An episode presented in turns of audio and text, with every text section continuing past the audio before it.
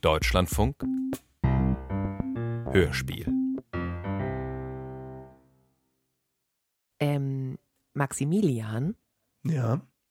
also ganz ehrlich, ich habe ja gedacht, wir erzählen heute was über ein Handwerkerhörspiel. Über ein Handwerkerhörspiel. Ja, weil der Untertitel von dem Hörspiel ist Eine Woche voller Montage. Ja. Ich liebe Hannas Gehirn. Für alle anderen, es geht natürlich um Montage. Aber das will doch niemand, eine Woche voller Montage. Das andere hätte mir auch gut gefallen. Also, wir halten schon mal fest, Hanna hätte sich ein Handwerkerhörspiel gewünscht. Ganz herzlich willkommen zu Hauptsache Hämmern. Eine Woche voller Montage. Hauptsache Hörspiel. Mit Hanna Steger und Max von Malotki.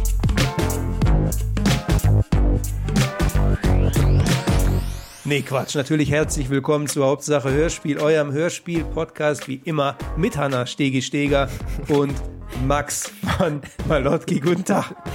Hallo.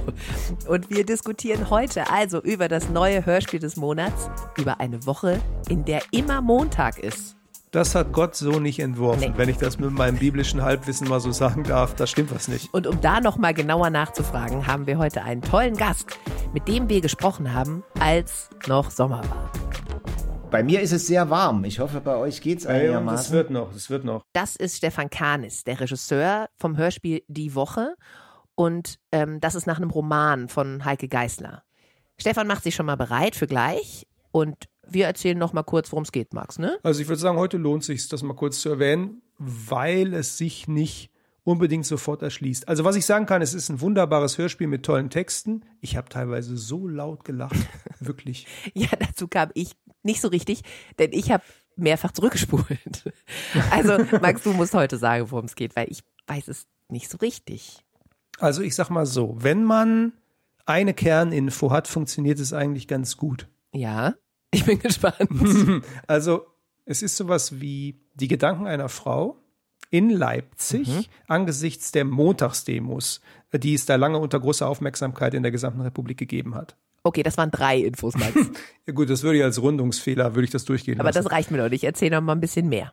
Also, ja, also es ist eine sehr persönliche Geschichte über das Leben in Leipzig in den letzten Jahren und so ein bisschen darüber, wie man sich eigentlich politisch verhalten kann, soll, muss, wo man sich vielleicht äußert oder nicht. Es ist außerdem eine Geschichte der Gentrifizierung von Leipzig und dass Stadtteile sich verändern. Und es ist auch eine fantastische Geschichte, in der Riesen vorkommen. Wir sind kaputt, aber merken es noch nicht. Wir sind im Umbau. Wir bauen uns für euch um. Es könnte eine feierliche Wiedereröffnung geben. Und alle Vögel fliegen hoch und machen sich über uns lustig. Und wir rufen den Vögeln nach. Nur zu, macht euch halt lustig. Da schießt ein Hubschrauber über uns und die Vögel hinweg. Und wir schweigen. Das ist der Soundtrack der Woche. Das ist das Grundgeräusch für alles, was kommt.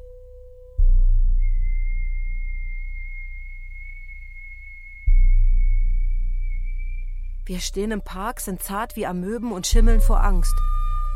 Die Baumkronen neigen sich synchron ein Stückchen zum Boden und ich glaube diesem Park jeden Gedanken, den ich in ihm habe.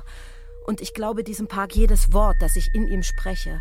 Denn es ist ein Park, der für Johanna, eine am gebrochenen Herzen gestorbene Tochter von einem zu spät einsichtig gewordenen Vater, angelegt worden ist.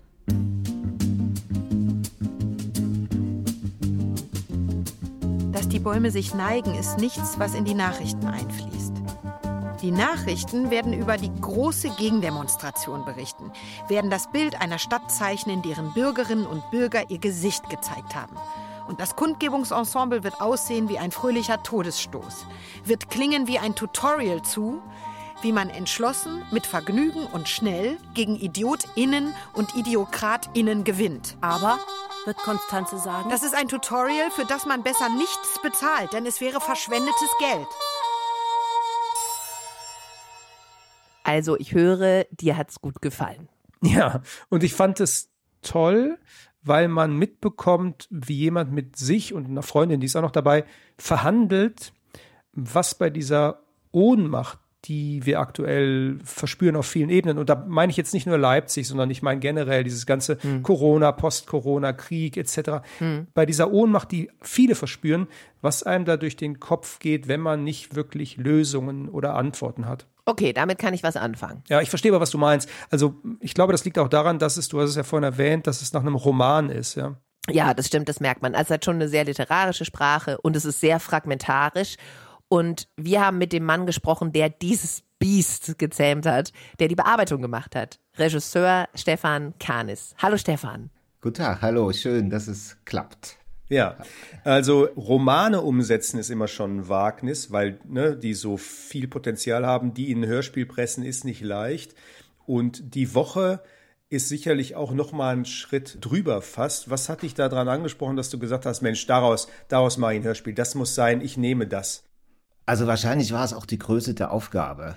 Also, weil man irgendwie, wenn man sagt, ja, man hat da irgendwie einen Roman, der erzählt eine schöne Geschichte mit klaren Figuren, das dampft man szenisch ein und das hat dann auch irgendwie einen Mehrwert. Okay, ist schön.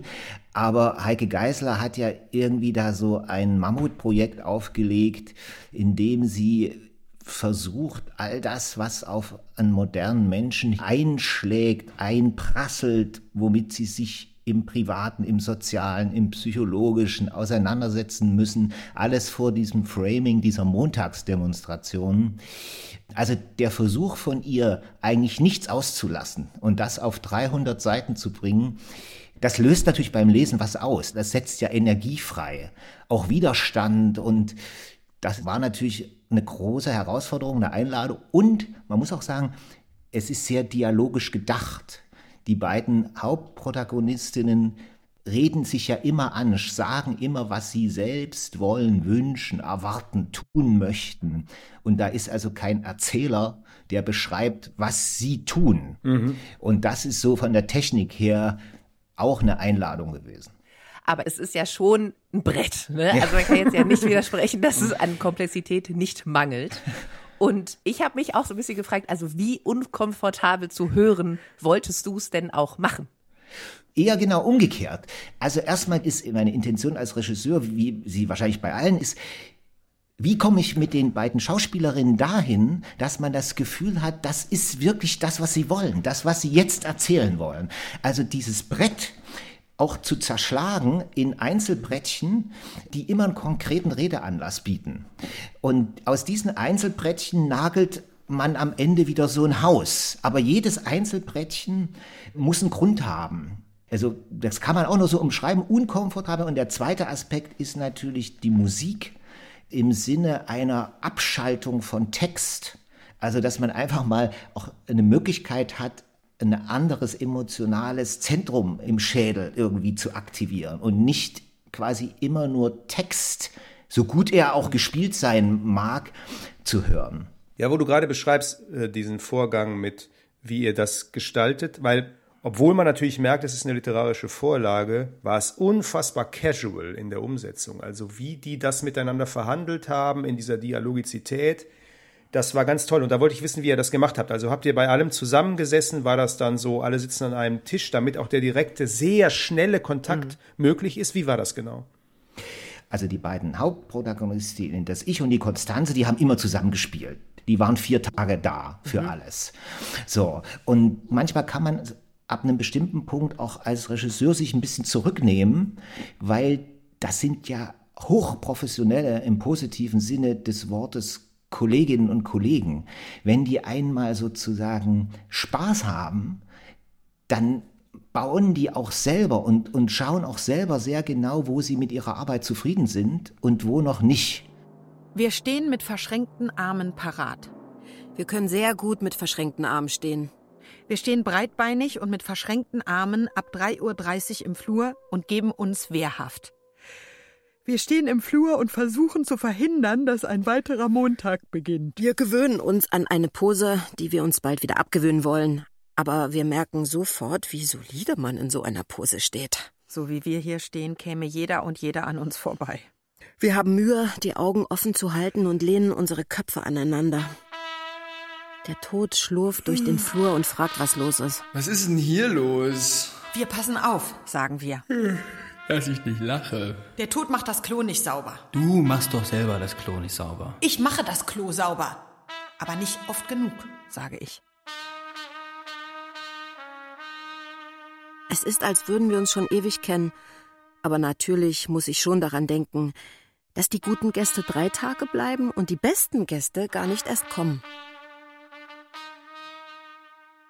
Dadurch, dass das so fragmentarisch ist und sehr, sehr viele Stimmungen sich so in so Kadenzen abwechseln, dadurch, dass dann so ein Clash, so ein Kontrast aufgebaut wird. Das ist ja was sehr inszenatorisches. Und da dachte ich so, wow, da an jeder Stelle zu wissen, so, jetzt bist du so, jetzt bist du ganz leise und klein, jetzt bist du laut, jetzt bist du energisch, jetzt redest du mit jemandem auf der Bühne, etc. Das muss man ja irgendwie in der Hand behalten, dass man hinterher nicht sagt, ach du Scheiße, das sind ja zwei Sachen, das ist ja zweimal leise aufeinander getroffen, das wollte ich gar nicht. So, ne? Also, ja, das kannst ja. du ja nicht denen überlassen, das ist ja deine Aufgabe, da musst du ja total aufpassen. Ja, danke für das Kompliment, das nehme ich als solches. Das ist die beinharte Vorarbeit. Jeder Regisseur, jede Regisseurin muss auf Fragen vorbereitet sein.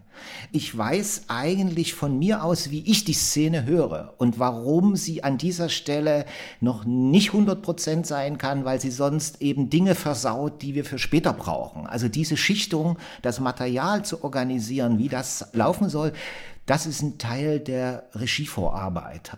Und in diesem Stück, danke, dass du das ansprichst, ist das wirklich anspruchsvoll, weil es halt auch eine Menge Holz ist. Abgesehen von dieser ja wirklich bombastischen Besetzung, welche Rolle hat denn dann tatsächlich noch der Komponist gespielt?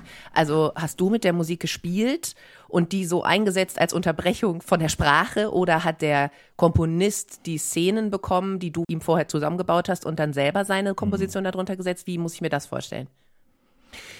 Eher letzteres. Ich arbeite schon lange mit dem Michael Hinze zusammen. Das ist ein Theatermusiker, Komponist, Arrangeur.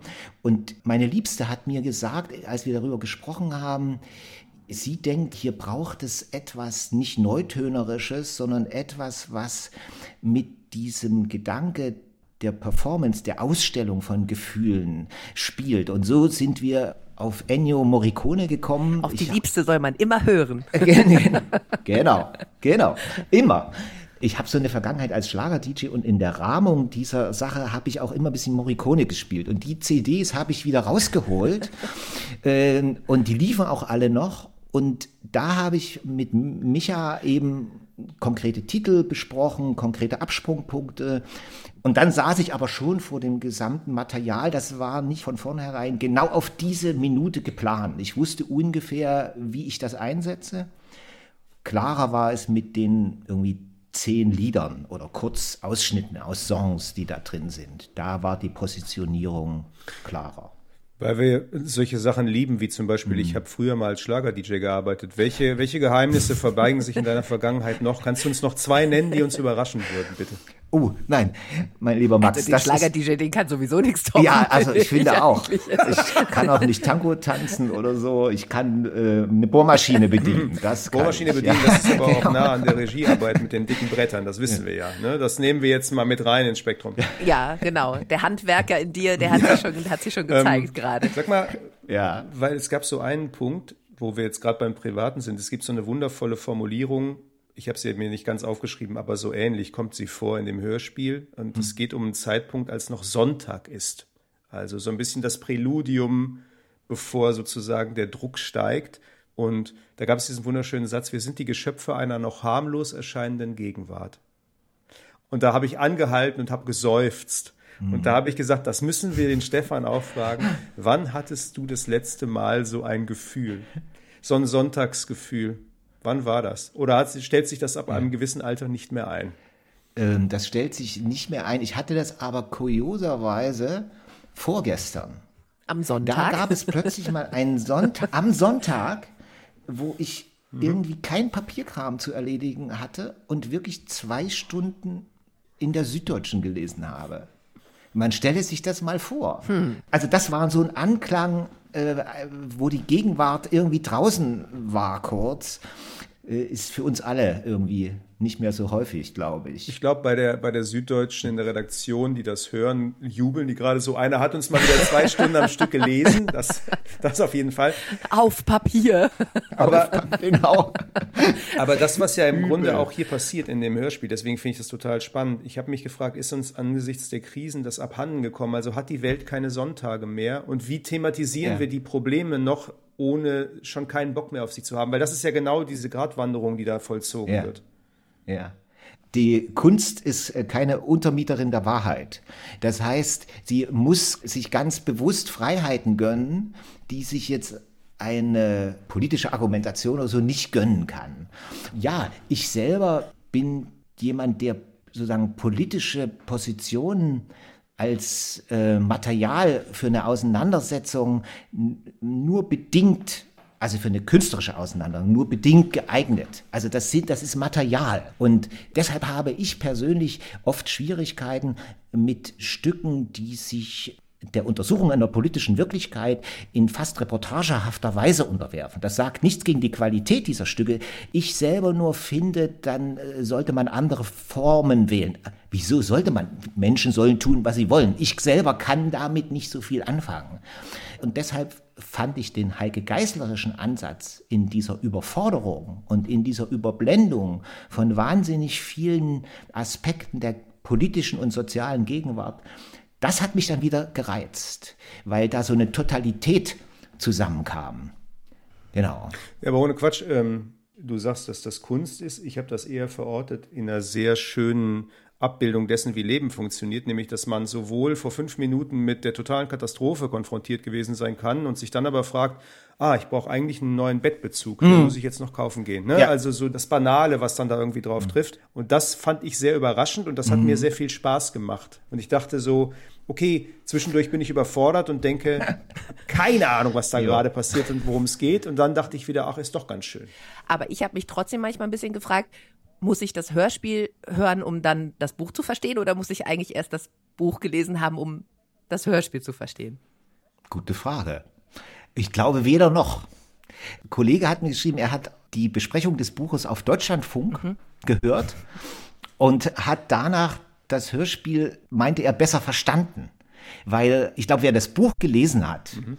findet sich in dem Stück viel schneller zurecht, wenn man das möchte. Also wenn man sagt, ich möchte schon gern wissen, wer spricht hier, warum spricht der, wohin, wohin ja, geht das? Interessante und Fragen. Sagen, ist alles, genau, genau, das ist ja alles legitim. Und das, äh, wer sich durch dieses Buch durchgearbeitet hat, ähm, der oder die hat natürlich dann andere Möglichkeiten, äh, mit dem Hörspiel umzugehen. Interessante Frage. Ich müsste mal jemanden ganz explizit ansprechen, der das Buch nicht gelesen hat. Naja, also ja. genau diese hm. Fragen, die du jetzt gerade ja. aufgeworfen hast. Ne? Ja, also wenn die nicht da sind, dann, dann kann es ja schon auch passieren, dass das einen abschreckt. Ja. Also so schön kaleidoskopisch und so schön casual und bunt das erzählt ist, kann man ja schon auch schnell dann dadurch abgeschreckt werden, dass man irgendwie so lost ist. Ja. Und deswegen frage ich das so ein bisschen. Ne? Was gibst du jemandem mit, der damit so ein bisschen struggelt? Wie genau. kann der sich darin zurechtfinden in so einer Art von Hörspiel? Verstehe erstmal Entspannung. Wenn ich sage, ich habe sozusagen eine Folge, die gefällt mir, weil der Rhythmus mich mitnimmt, dann ist es auch irgendwie nicht schlecht, wenn man jetzt in der zweiten Folge sagt, nee, das ist jetzt mir echt zu heavy oder ich, ich will das nicht mehr. Ich finde das jetzt nicht falsch, auch zu sagen, ich gucke dann nochmal in die Folge X rein. Wir wissen, so hören in der Praxis kaum Menschen. Aber mir war erstmal wichtig, mit der Folge 1 ein rhythmisches und gut gebautes Angebot zu machen, wo ich auch entscheide, Will ich mehr von der Geschichte, in Anführungszeichen, wissen? Will ich mehr von den zwei Frauen wissen? Dann kommt noch der Tod dazu. Interessiert mich das überhaupt? Ist ja nicht schlimm, wenn ich sage, oh nee, darauf habe ich jetzt keine Lust. So, aus verschiedensten Gründen. Weil alles andere würde auch an dem Buch dann zu weit vorbeigehen. Denn das Buch, die meisten Leute, mit denen ich gesprochen habe, die sagen, sie haben so zehn Seiten gelesen, mehr war dann nicht drin. So, dann hat man zugeklappt, weil es einfach too much war. Und dann liest man nochmal zehn Seiten. Viele haben sich, glaube ich, so durch das Buch gearbeitet. Stefan, vielen Dank für die Zeit und vielen Dank für das Interview. Dankeschön, dass ich die Möglichkeit hatte, mit euch über das Stück zu sprechen. Danke. Also, Max, hm. ich muss sagen, ich fand das Gespräch mit Stefan wirklich richtig schön. Und das hat mich dem Stück und dem Hörspiel und der Idee davon auf jeden Fall definitiv näher gebracht. Das freut mich. Aber, ich muss dir auch ganz ehrlich sagen, Max, eigentlich war mir das Hörspiel zu hoch. Also, ich fand die Sprecher fantastisch und die Dialoge sind gut und die Musik und so.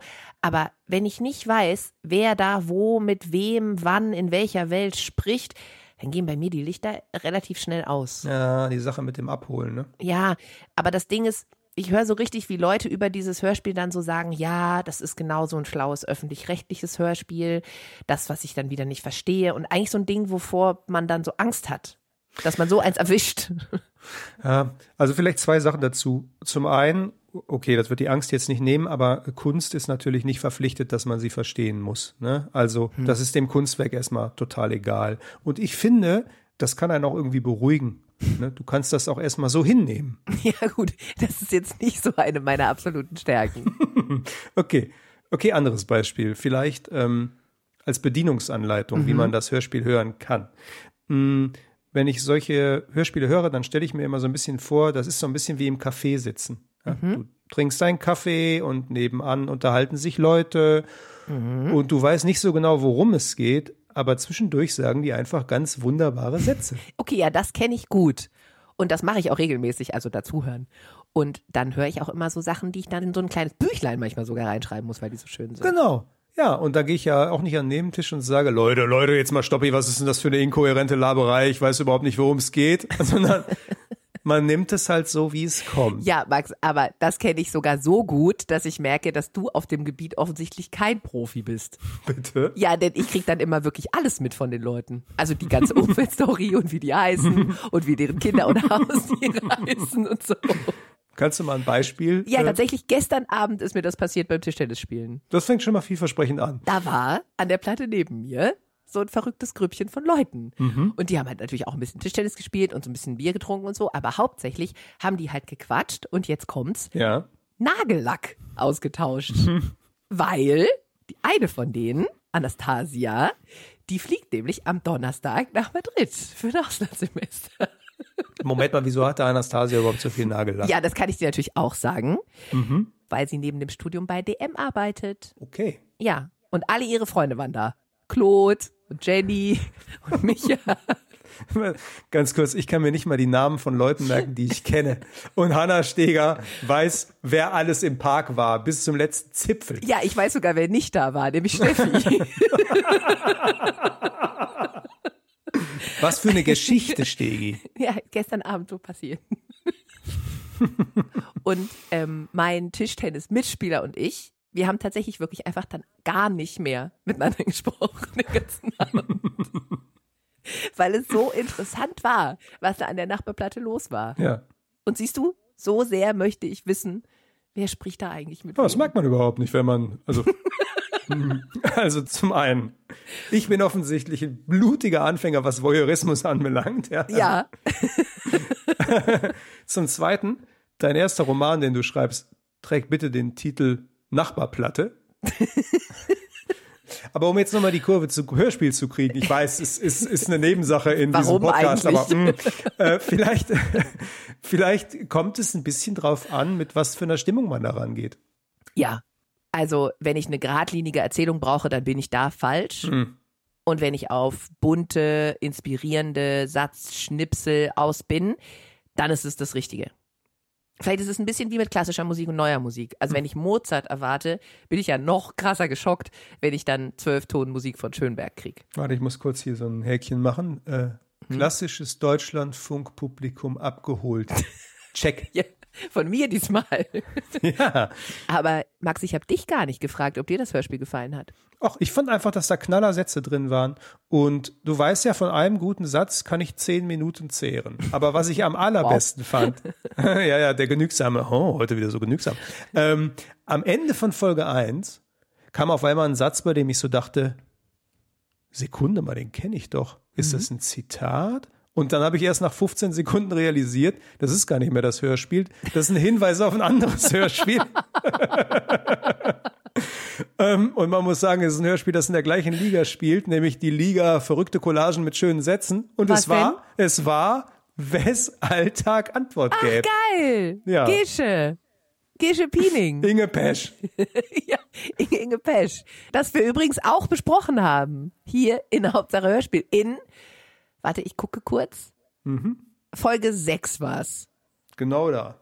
Das war das andere Hörspiel, das ich auf dem Fahrrad auch nicht hören konnte, ohne den Straßenverkehr zu gefährden. Sag mal, haben wir eigentlich schon vom großen Event erzählt? Das, auf dem wir beide waren, du meinst mein Geburtstag. Also, ich glaube, Hanna hat eine Gartenparty gemacht. Ich erinnere mich nicht mehr. Aber woran ich mich erinnern kann, ist zumindest das Gefühl ist hängen geblieben. Es war schön. Okay, gut, das reicht mir. Ja. Und weil wir dann einmal so einen Lauf hatten, wir zwei Partymäuse, sind wir dann direkt nochmal zwei Tage später zusammen zur Verleihung des Kriegsblindenpreises gegangen im Deutschlandfunk hier in Köln. Ja, das war schön. Und äh, ein tolles Stück, das da gewonnen hat. Äh, so eine Art von Nicht-Kriegsberichterstattung eigentlich. Ist natürlich jetzt schon so ein bisschen erwartbar zu sagen, dass das Hörspiel, das den geilsten Hörspielpreis des Jahres abgeräumt hat, ganz gut war. Aber hey, Also, entschuldige mal bitte, alle, die Hanna Steger kennen, wissen, das heißt überhaupt nichts, welchen Preis was gewonnen hat. Da kannst du sagen, das passt nicht zu meinem Fahrradfahrstil und dann hat das Ding verloren. So ja, sieht's doch aus. Nee, nee, nee. Ja, also ja, aber nee. Das, der, der Kriegsblindenpreis ist schon eine Nummer. Wirklich. Ja, ja, das Und das. Hörspiel, das dieses Jahr gewonnen hat, heißt Endgrenzgänger 2 und ist von und mit Robert Schön. Und es ist ein sehr reportagiges, fast featureskes Hörspiel über seine Reise an einen Ort, den er ausgewürfelt hat. Kompletter Zufall. Ja, kompletter Zufall. Und er ist gefahren in die russische Stadt Tscherkesk im Nordkaukasus. Eins. Toljatti kommt weiter. Kaspisk, Surgut. Eins, zwei, drei. Fünf. Vier. Kaspisk ist weiter. Achinsk gegen Blagor-Weschensk. Novoschatschinsk gegen Orschowo-Sujewo. Kamuschin gegen Voronesch. Kislovodsk gegen Bryansk. Ja, schönen guten Tag. Bin ich da mit dem russischen Konsulat verbunden? Und zwar, ich wollte ja jetzt nach Tscherkesk fahren, aber ich äh, habe jetzt keinerlei Informationen, äh, wie, wie das mit der Einreise ist. Wissen Sie da Bescheid? Ähm, Sie wollten nach Russland reisen? Ja, im April, wenn es, wenn Sie ein, wenn es ginge. Ja, also im Moment geht gar nichts. Ähm, äh, äh, es gibt keine Flugverbindung. Der, der, der Luft, Luftraum ist ja praktisch gesperrt. Ähm, Äh, Was, ra was raten Sie mir denn jetzt? Visum können Sie beantragen, aber ich, ich kann nicht hell sehen. Ich weiß nicht, was bis April äh, passiert. Es äh, überschlagen sich ja die, die Nachrichten. Tja, es hätte Mauritius sein können, aber es ist ein Ort geworden in einem Land, das sich im Krieg mit der Ukraine befindet. Also eine aufgeladene Nummer, ne? Ja, und er ist trotzdem hingefahren und wie er das überhaupt geschafft hat und dass da alles anders war, als er gedacht hat und dass er die tollsten Menschen getroffen hat, das erfährt man auf sehr unterhaltsame, aber gleichzeitig auch berührende Art und Weise, wenn man sich das Hörspiel anhört. Also, herzlichen Glückwunsch, Robert Schön und dem HR, der es produziert hat. Gibt's online in der ARD Audiothek.